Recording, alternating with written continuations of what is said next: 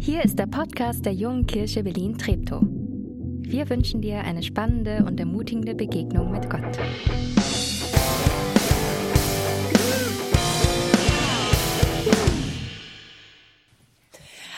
Einen wunderschönen guten Morgen von meiner Seite aus. Kannst du dich noch an die Ice Bucket Challenge erinnern? Leute haben einen eiskalt gefüllten Wassereimer über den Kopf geschmissen oder geworfen und anschließend haben sie Leute nominiert und die nominierten Leute hatten wieder Zeit, 24 Stunden selber die gleiche Aktion zu tun.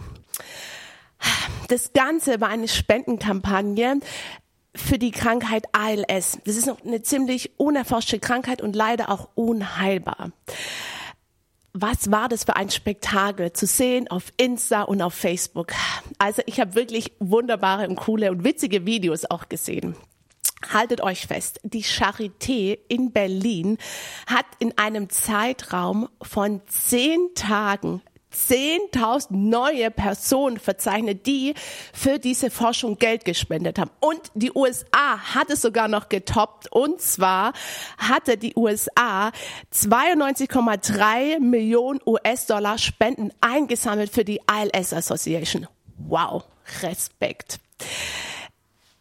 Ich muss ehrlich sagen, ich habe, bevor diese Ice Bucket Challenge losging, habe ich noch nie was über ALS gehört. Und so schnell wie die Aktion kam, so schnell ging sie auch wieder. Und wenn ich mich ehrlich hinterfrage, dann hat die Aktion bei mir nicht wirklich ein tiefes Mitgefühl aus, ähm, herausgebracht. Oder ich hatte nicht, ich habe mich nicht so viele Sorgen um die Menschen gemacht, die da erkrankt sind. Und hey, bei allen Vorteilen, die soziale Medien bieten, wollen wir heute auch darüber nachdenken, hey, wo gibt's vielleicht auch Nachteile, gerade in diesem Bereich Mitgefühl. Mm, ich möchte dir eine Geschichte erzählen. Und zwar war da ein junger Mann, der junge Mann ging von Jerusalem nach Jericho. Und es waren ungefähr sieben Stunden Fußweg. Aber er musste durch die gefährliche Wüste Juda. Das war der Weg dorthin. Und die Gegend war berühmt berüchtigt. Und tatsächlich, es kommt, wie es kommen muss. Der Mann wird überfallen von maskierten Männern. Und sie nehmen ihm das Portemonnaie weg ähm, und sie rauben ihn aus und sie nehmen die Kleider weg und der Mann liegt da halbtot und fast am Verbluten. Und die Räuber, die machen sich auf und davon. Und das Opfer sah den Tod vor sich, weil das andere Reisende vorbeikommen, oh, das war eher unwahrscheinlich. Und die Wunden brennen und die Hitze ist groß und es gab auch kein Wasser in der Nähe. Und da, er hört Tritte. Und man sieht so einen Hoffnungsschimmer in den Augen von dem Verletzten. Warum? Weil ein Priester kommt den Weg entlang. Und der Verletzte denkt, ja, der Priester, der wird mir bestimmt helfen. Und der Priester kommt näher und was passiert? Der Priester macht einen weiten Bogen um den Verletzten. Und der Verletzte wimmert noch, aber der Priester geht einfach weiter. Enttäuscht sinkt er zu Boden. Werde ich hier sterben? Und ein schmerzliches Gefühl von Enttäuschung durchdringt seinen Körper. Eine geraume Zeit vergeht. Da hört er wieder Schritte kommt da wieder jemand. Und tatsächlich, ein Levit, ein Kirchenmitarbeiter kommt vorbei und er fasst neuen Mut und er sieht den Mann immer näher kommen. Und er denkt, ja, jetzt bekomme ich Hilfe. Und was passiert?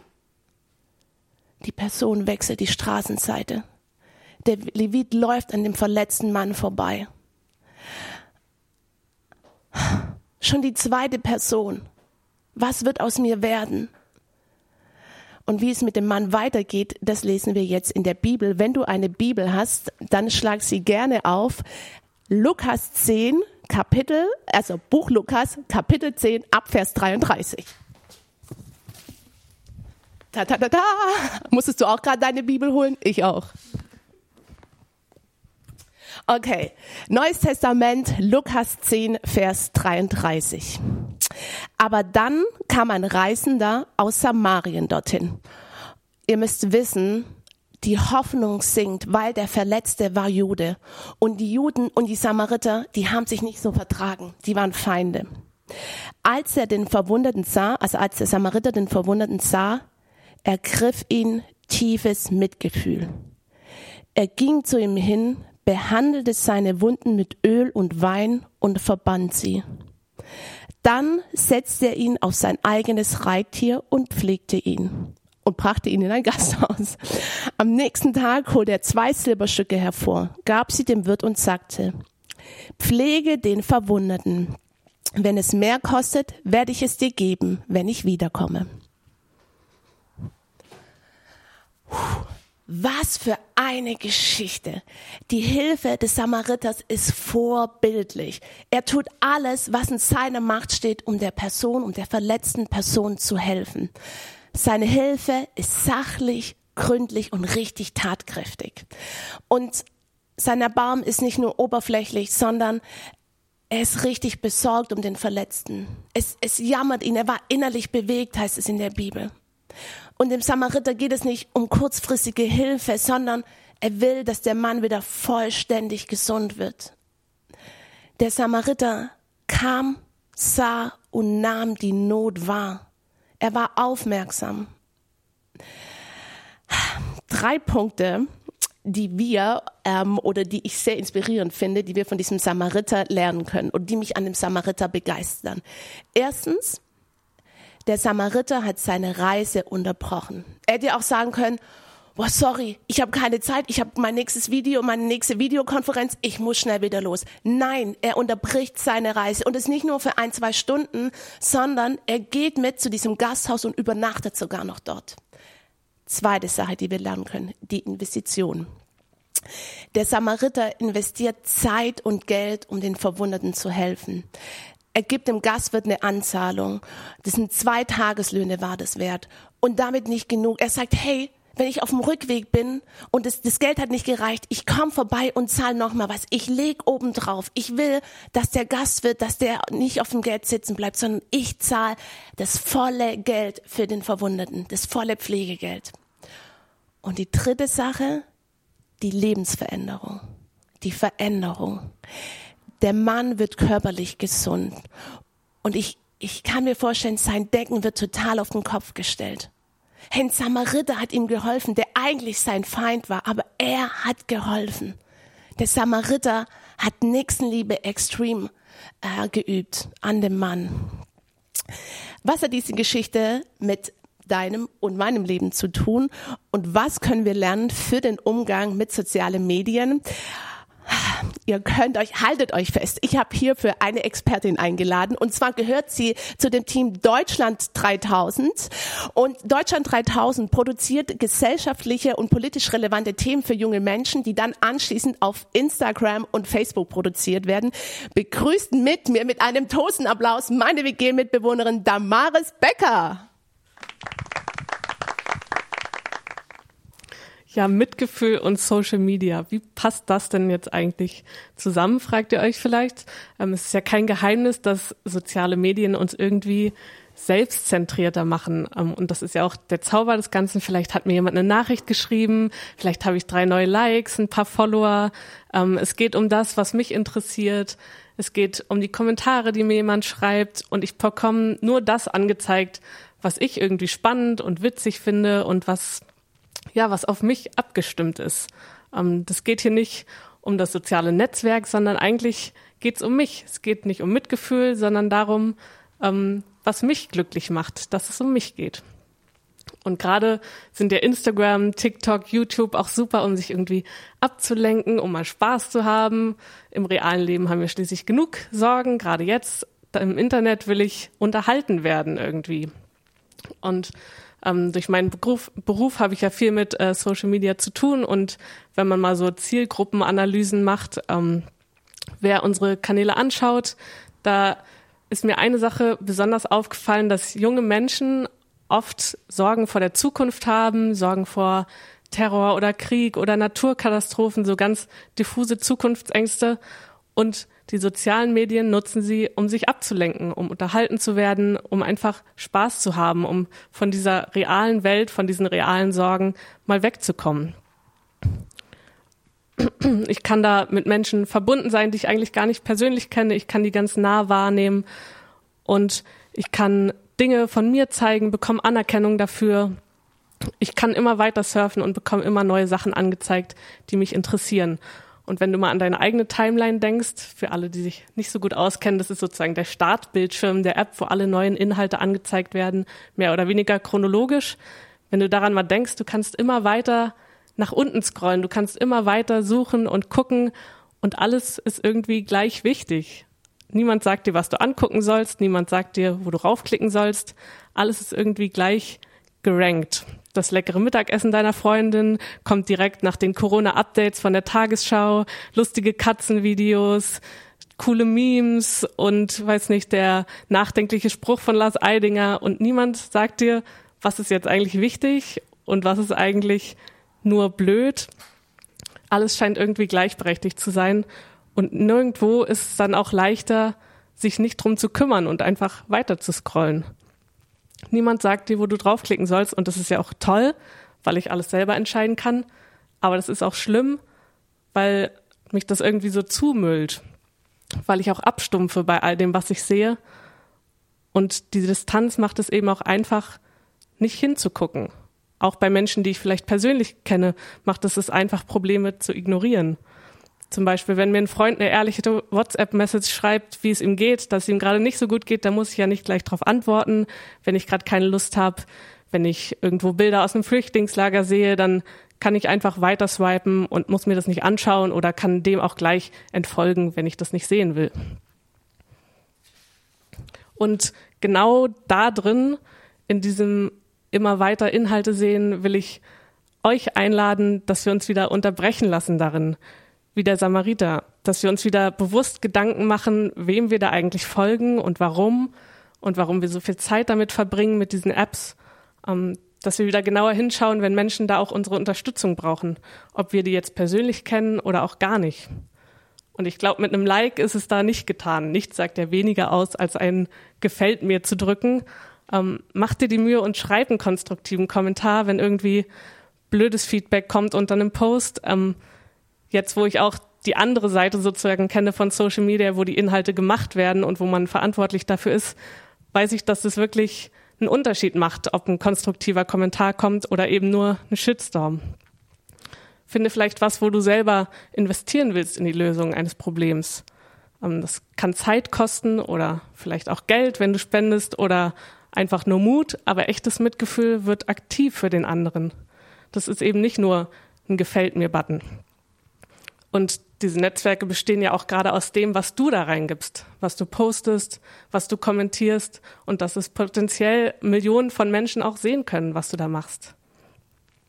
Und ich glaube, gerade als Christen müssen wir da viel mehr unsere Verantwortung auch wahrnehmen, ähm, für Gerechtigkeit einzustehen und für unsere Werte und für unseren Glauben, auch in der digitalen Welt. Ähm, Samuel Resch hat es letzte Woche so cool gesagt, dass wir auch ein bisschen Lärm machen mit unseren Talenten auf Social Media. Ähm, mich hat da zum Beispiel das Stream for Water Festival total beeindruckt. Das war Anfang Mai sozusagen ein digitales Festival. Die haben 36 Stunden lang mit über 160 Leuten live auf Instagram äh, gestreamt und dabei 50.000 Euro für Wasser- und Hygieneprojekte auf der ganzen Welt gesammelt, einfach indem sie sich zusammengetan haben und ihre Talente genutzt haben. Aber auch für einen Einzelnen kannst du ja einen Unterschied machen, wenn du denkst, das das ist viel zu groß, so ein Projekt. Ich kann nichts wirklich. Ähm, in den letzten Wochen hat mich zum Beispiel im Homeoffice meine Personalchefin angerufen und gefragt, wie es mir geht, ob sie mir irgendwas helfen kann, irgendwas Gutes tun kann. Und das hat mich total ermutigt, weil ich nicht egal war für die andere Person, ähm, weil sie mich gesehen hat. Und lasst uns doch auch solche Menschen sein, auch im digitalen, gerade jetzt, wo es einfach ist, andere zu ignorieren, ähm, dass wir das Gegenüber wieder wahrnehmen und wertschätzen und unterstützen. Wow, vielen Dank. Echtes Mitgefühl bringt mich, aktiv zu werden, wie wir gerade gehört haben. Und manchmal kostet es mich Überwindung, den Telefonhörer in die Hand zu nehmen. Und ich glaube, es macht einen Unterschied, wenn wir einer Person gegenüber sitzen. Wenn eine Person mir erzählt, wie es ihr geht, dann kann ich da viel besser mitfühlen. Und ja, es ist vielleicht manchmal herausfordernd, ihre, ihre Tränen oder auch die Stille auszuhalten, aber es lohnt sich. Es lohnt sich dran zu bleiben. In verschiedenen Studien hat man herausgefunden, je mehr Zeit wir in sozialen Medien verbringen, desto weniger kümmern wir uns um andere. Und hey, ich möchte einen Unterschied machen. Und ich, ich will Leute real treffen und ich will Leute treffen und fragen, wie es ihnen geht und ehrlich nachfragen, wie geht's dir wirklich? Meine Frage an dich. Wen könntest du anrufen in der kommenden Woche? Wen könntest du, bei wen, wen könntest du im Park treffen und fragen, hey, wie geht's dir wirklich? Oder wen könntest du unterstützen? Für welche Person könntest du einkaufen gehen? Welches Projekt willst du in Angriff nehmen? Oder wo sagst du, Ey, für diese eine Sache, da will ich einen Dauerauftrag einrichten. Ich liebe es, mich mit Menschen zu unterhalten, die sagen, Jana, dafür schlägt mein Herz, dafür setze ich mich ein.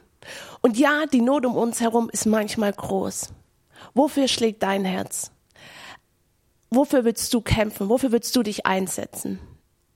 Mein Herz schlägt für Jugendliche. Grüße gehen raus an alle Jugendliche, die jetzt gerade diesen Stream schauen. Ich werde nicht müde, mich einzusetzen für Jugendliche und nachzufragen, wie es ihnen geht und ihnen zu sagen, hey, du bist toll, du bist der Knaller, du bist der Wahnsinn und du hast so viele Talente bekommen, do it. Und du kannst die Welt ein Stückchen besser machen. Und ganz ehrlich, die Nachricht, die will ich auch immer wieder hören und du vielleicht auch, die müssen wir alle immer wieder hören.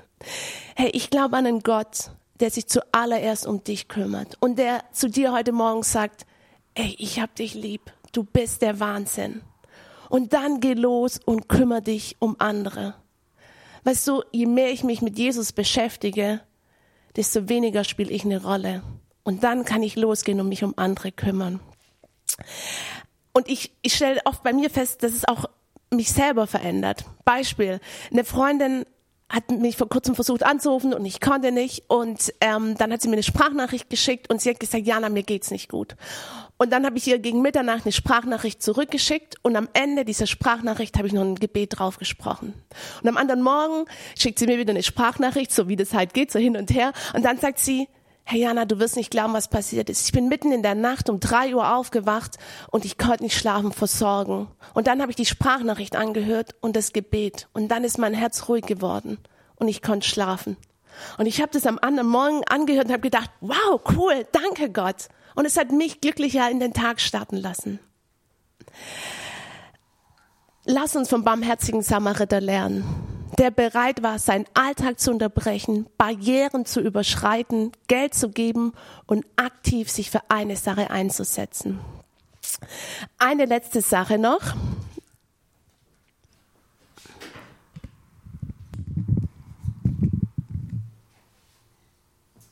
Stell dir vor, du bist dieser Stängel hier. Ähm, und zwar bist du wunderbar gemacht von dem Designer des Lebens, von Gott, der das Leben erfunden hat. Und ähm, es ist fantastisch, dass es dich gibt. Und was passiert, wenn wir uns von Gottes Liebe anzünden lassen und Gottes Liebe weitergeben? Passiert Folgendes. Ta, ta, ta, ta. Wir entwickeln eine Strahlkraft. Und wenn es jetzt dunkel wäre, dann würde man das noch viel besser sehen. Und es haut Funken raus und wir können leuchten für Gott. Und jetzt, wie cool wäre das noch, wenn andere sich anzünden lassen und auch eine Strahlkraft entwickeln. Und wir könnten dadurch die Stadt um uns herum heller machen, unser Umfeld heller machen und wir könnten leuchten und es wird Funken schlagen und ein riesengroßes Feuerwerk würde entstehen. Ich wünsche dir in der kommenden Woche, dass du ganz viele Möglichkeiten hast, anderen zu helfen und Möglichkeiten hast, wo du tiefes und echtes Mitgefühl zeigen kannst. Ich möchte am Ende der Predigt mit dir ein Gebet sprechen. Und ich stelle dir es zuerst vor. Und zwar lautet es folgendes. Lautet es, geht es so. Danke, Jesus, dass du mich liebst. Und danke, dass du dich um mich kümmerst. Heiliger Geist, ich gebe dir die Erlaubnis, meinen Alltag zu unterbrechen. Mach mich bereit, Risiken einzugehen. Zeig du mir, wo ich aktiv werden soll. Ich, hier bin ich. Mein Leben soll dir gehören. Ich bin so gespannt, von dir zu hören, was du alles erleben willst. Und bete doch jetzt laut mit mir das Gebet mit, wenn du das willst. Los geht's. Danke, Jesus, dass du mich liebst. Und danke, dass du dich um mich kümmerst. Heiliger Geist, ich gebe dir die Erlaubnis, meinen Alltag zu unterbrechen. Mach mich bereit, Risiken einzugehen. Zeig du mir, wo ich aktiv werden soll. Hier bin ich mein Leben soll dir gehören. Amen. Mega, mega cool, dass du es mitgebetet hast. Wir wollen weiter beten für die Stadt, für unsere Freunde, für unser Umfeld, für Menschen, die vielleicht krank sind. Deswegen, da wo du bist, steh auf. Wenn ihr zu mehr anschaut, steht zusammen und betet gemeinsam eine Minute jetzt.